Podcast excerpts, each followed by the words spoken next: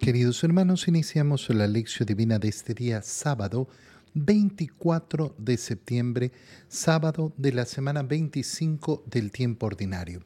Por la señal de la Santa Cruz de nuestros enemigos, líbranos, Señor Dios nuestro, en el nombre del Padre y del Hijo y del Espíritu Santo. Amén.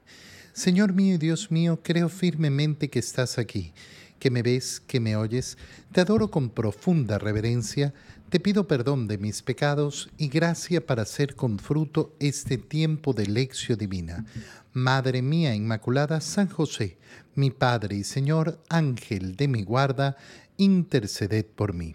En este día sábado, en la primera lectura, leemos el libro del Eclesiastés o libro de Coelet, capítulo 11, versículos 9 al capítulo 12, versículo 8. Alégrate, joven, durante tu juventud. Disfruta de corazón tus años jóvenes. Sigue el camino que te indique el corazón y lo que deleita a tus ojos. Pero no olvides que de todo ello Dios te pedirá cuentas. Aleja de tu corazón la tristeza y de tu cuerpo el sufrimiento. Pero recuerda que los placeres de la juventud son cosas que se acaban. Acuérdate de tu Creador en tus años jóvenes, antes de que vengan los días amargos y se te echen encima los años en que dirás, no hallo gusto en nada.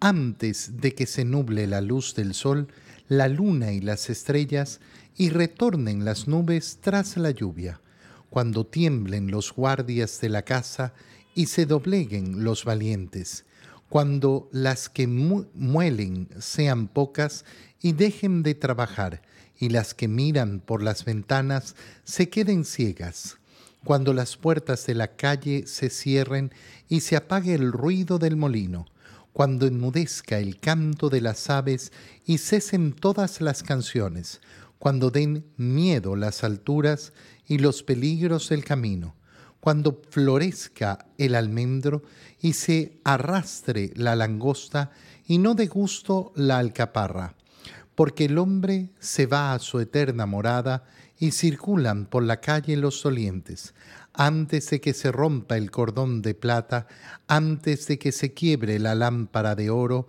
antes de que se haga añicos el cántaro junto a la fuente, antes de que se caiga la polea dentro del pozo, antes de que el polvo vuelva a la tierra a lo que era, y el espíritu vuelva a Dios, que es quien lo ha dado. Todas las cosas, absolutamente todas, dice Coelet, son vana ilusión. Palabra de Dios. ¿Qué está diciendo en definitiva el libro, eh, el libro del Eclesiastés, el libro de Coelet? Eh, recuerda que ayer iniciamos justamente con esa, eh, con esa lectura donde, perdón, antes de ayer se nos marcaba esa banalidad, todo, todo, absolutamente todas las cosas son vana ilusión. Y comenzaba a plantear ese, eh, ese término de existencia, cómo cómo presentarnos, cómo determinar nuestra existencia para que sea un planteamiento realista en este mundo, en este mundo que es pasajero, que esa es la, la, condición clara de este mundo. Este mundo es para mí pasajero.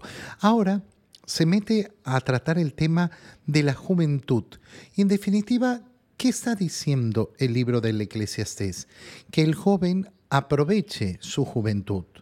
Sí, claro, por supuesto que aproveche su juventud, que use su juventud. Esto no significa que se use la juventud para lo que se le dé la gana, ni para eh, eh, eh, buscar solo los placeres. Pero el joven tiene que ser joven y tiene que aprovechar su juventud para decirlo en un modo claro, lo que, lo que dice el libro de Coalet, durante tu juventud disfruta de corazón tus años jóvenes, disfruta los años jóvenes, porque tienen efectivamente grandes, grandes cosas. La juventud provee efectivamente un momento, eh, eh, un momento de alegría, un momento de gozo, un momento de deleite, un momento de vitalidad, eh, un momento en que uno puede realizar tantas y tantas, tantas cosas. Disfruta Disfruta según, según lo que te indique el corazón, deleita tus ojos, pero no olvides que de todo ello Dios te pedirá cuentas. Entonces, no se trata de un disfrutar la juventud por disfrutar la juventud y ya está. Se trata de un disfrutar la juventud con responsabilidad. Vive tu libertad, vive tu juventud, pero sé responsable de ella. Porque si no eres el responsable de ella, te vas a olvidar del principio fundamental, del principio existencial fundamental. ¿Cuál es? Que voy a tener que dar cuentas a Dios, que Dios me pedirá cuentas. Y por eso, aleja de tu corazón la tristeza, de tu cuerpo el sufrimiento. Pero recuerda que los placeres de la juventud son cosas que se acaban. No pretendas que la juventud va a durar para siempre. Una parte importante de nuestra existencia es ser realistas con la edad que tenemos. Cuando una persona, tú le escuchas, no, yo soy joven, yo soy joven, ya tiene 70 años. Esa persona tiene un problema y va a vivir en amargura, va a vivir en mucha amargura, va a vivir en, en muchas ansiedades, en muchas frustraciones. ¿Por qué? Porque no está aceptando la realidad y el que no acepta la realidad vive en profunda frustración. Hay un tiempo para todo, nos ha dicho el libro del Eclesiastés el día de ayer. Hay un tiempo para todo y uno tiene que saber distinguir los tiempos y saber, saber que efectivamente los años pasan y eso no tiene nada de malo. No tiene absolutamente nada de malo. Pero cuando una persona llega a edades mayores y pretende, no, yo soy joven, yo soy joven, yo soy joven. No, mira, tú vives en una especie de drogadicción porque vives en una ilusión, en una fantasía. No, no es verdad que eres joven, tu juventud ya pasó. Atente, atente a eso, a lo que ha sucedido, que le sucede además a todos. ¿Cómo voy a vivir entonces esa juventud? Y dice el libro del Eclesiastés, acuérdate de tu Creador en tus años jóvenes, antes de que vengan los días amargos. ¿Qué le está diciendo el libro del Eclesiastés? Es algo precioso. Mira, las virtudes que no se cultivan de joven son muy difíciles de conseguir en la vejez. Las virtudes que no se consiguen de joven son muy difíciles de conseguir en la vejez. No imposible, pero muy difícil.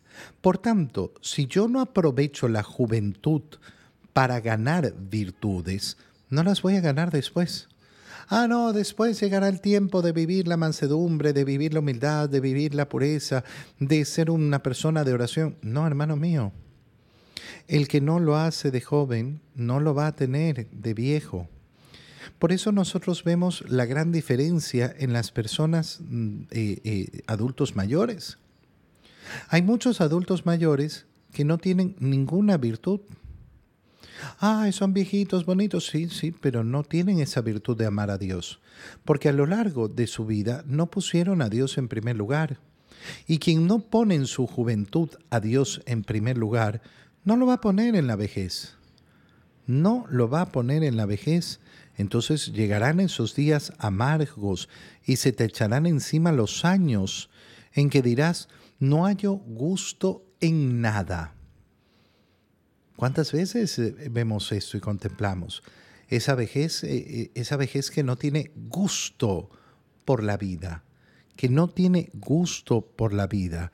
Eh, entonces, antes de que se nuble eh, la, la, luz del sol, eh, antes de que se nublen la luna y las estrellas, antes de eso, antes de la lluvia, tienes que ganar esas virtudes. Entonces continúa efectivamente diciendo cómo el tiempo va a pasar. Y si yo no sé poner prioridades, si yo no sé cuáles son las prioridades en la juventud, posiblemente también me equivoque en la vejez, posiblemente no tenga, no tenga eh, esa, eh, esa, cercanía con el Señor que debo tener, eh, que no tenga esas virtudes.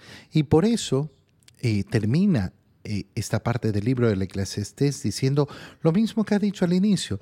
Todas las cosas, absolutamente todas, lo dice Colette, son vana ilusión. Todas las cosas son vana ilusión si no sabes poner el corazón donde debes ponerlo, si lo pones en las ilusiones del mundo, si lo único es el desenfreno, no, yo soy joven y quiero gozar, quiero gozar, quiero gozar. Bueno, hermano mío, te vas a equivocar. Te vas a equivocar rotundamente en la vida. En el Evangelio, continuando la lectura del Evangelio de San Lucas, leemos el capítulo 9, versículos 43 al 45. En aquel tiempo, como todos comentaban admirados los prodigios que Jesús hacía, éste dijo a sus discípulos, presten mucha atención a lo que les voy a decir. El Hijo del Hombre va a ser entregado en manos de los hombres. Pero ellos no entendieron estas palabras, pues un velo les ocultaba su sentido y se las volvía incomprensibles, y tenían miedo de preguntarle acerca de este asunto. Palabra del Señor. Ayer leíamos ese episodio que es central, fundamental en el Evangelio, la pregunta del Señor, ¿quién dice la gente que soy yo? ¿Quién dicen ustedes que soy yo? Pedro ha respondido, tú eres el Mesías de Dios, y el Señor les ha prohibido anunciarlo, dando a entender, sí, esta es la respuesta correcta, yo soy el Salvador e inmediatamente se ha producido el primer anuncio de la pasión. Ese primer anuncio de la pasión, donde el Señor dice, es necesario que el Hijo del Hombre sea entregado. Y ahora se nos ha presentado eh, en el Evangelio el segundo anuncio de la pasión.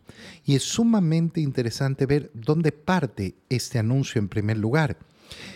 Como todos comentaban admirados los prodigios que Jesús hacía. Todo el mundo comenta, ay, ay, eh, Jesús, mira lo que hace, mira lo que hace, mira lo que hace. El Señor que les dice, eh, atentos, presten mucha atención a lo que les voy a decir. El Hijo del Hombre va a ser entregado en manos de los hombres. Les vuelve a anunciar su pasión, les vuelve a anunciar cómo va a ser entregado, cómo va a padecer, cómo va a morir y cómo va a resucitar al tercer día. ¿Por qué este anuncio en este momento? Para que no se escandalicen cuando llegue. Todos están comentando los grandes prodigios de Jesús. ¡Ay, qué maravilla, qué maravilla, qué maravilla, Jesús, Jesús! Pero resulta que ese mesianismo, esa salvación que va a realizar el Señor, va a ser a través de la pasión. Y la pasión va a ser un escándalo. ¿Cómo puede ser que el Salvador muera en la cruz? ¿Cómo puede decirnos, sí, he venido a salvarlos, pero muere en la cruz? No tiene sentido. No, no, no, no lo voy a poder entender. Y por eso el Señor les dice ahora esto justamente para que se den cuenta, no es el criterio del mundo. El criterio del mundo se deba dejar llevar por la ilusión, lo que nos ha dicho la primera lectura. Las ilusiones, las ilusiones del mundo, las fantasías del mundo. Y entonces vemos algo bonito, ay, qué lindo, qué lindo.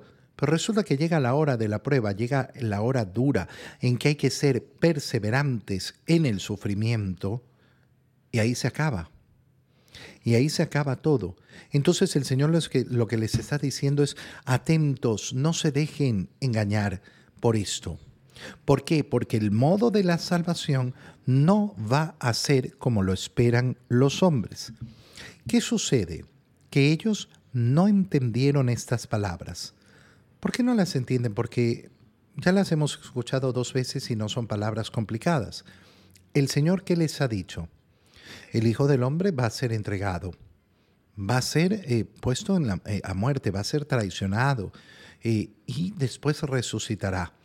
La única parte que puede quedarles en duda es la resurrección, pero el Señor está anunciando con claridad que va a padecer, que va a sufrir, que la suya no será una victoria como la de Moisés, como la de David. No, no, no, no, no ganará en, en una batalla. No, no es eso, no es esa la salvación. Y, y, esto no lo logran comprender. Y es interesante lo que nos dice, lo que nos dice el Evangelio. ¿Por qué no entendían? Porque un velo les ocultaba el sentido de estas palabras y las volvía incomprensibles. ¿De qué velo se trata? Bueno, es el velo de aquel que vive alejado todavía de la gracia de Dios.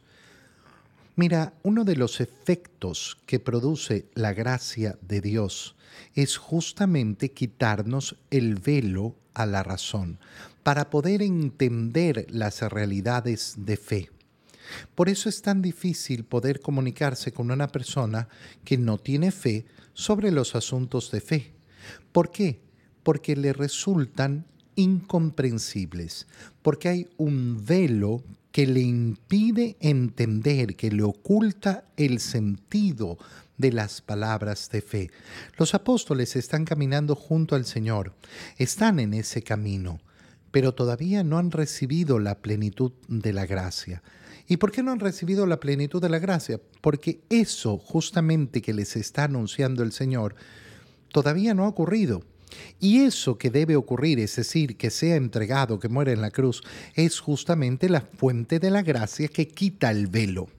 Por eso solo a la luz de la resurrección y con la llegada del Espíritu Santo, entonces comprenderán las escrituras, entonces comprenderán las palabras del Señor. Por ahora están con ese velo. No te frustres ni te amargues cuando hables con una persona que no entiende las verdades de fe. Cuando no entiende las verdades de fe porque está con ese velo. Lo que tenemos que tener más bien en nuestro corazón es compasión. Compasión de que esta persona no, no puede entender. No, ustedes, ¿cómo, cómo, cómo, ¿cómo se van a confesar con un hombre pecador igual que ustedes y comen ahí un pan como si fuera cuerpo de Cristo? Eso es canibalismo y que no sé qué. Uno está aquí para vivir la vida. Y uno dice, no va a entender.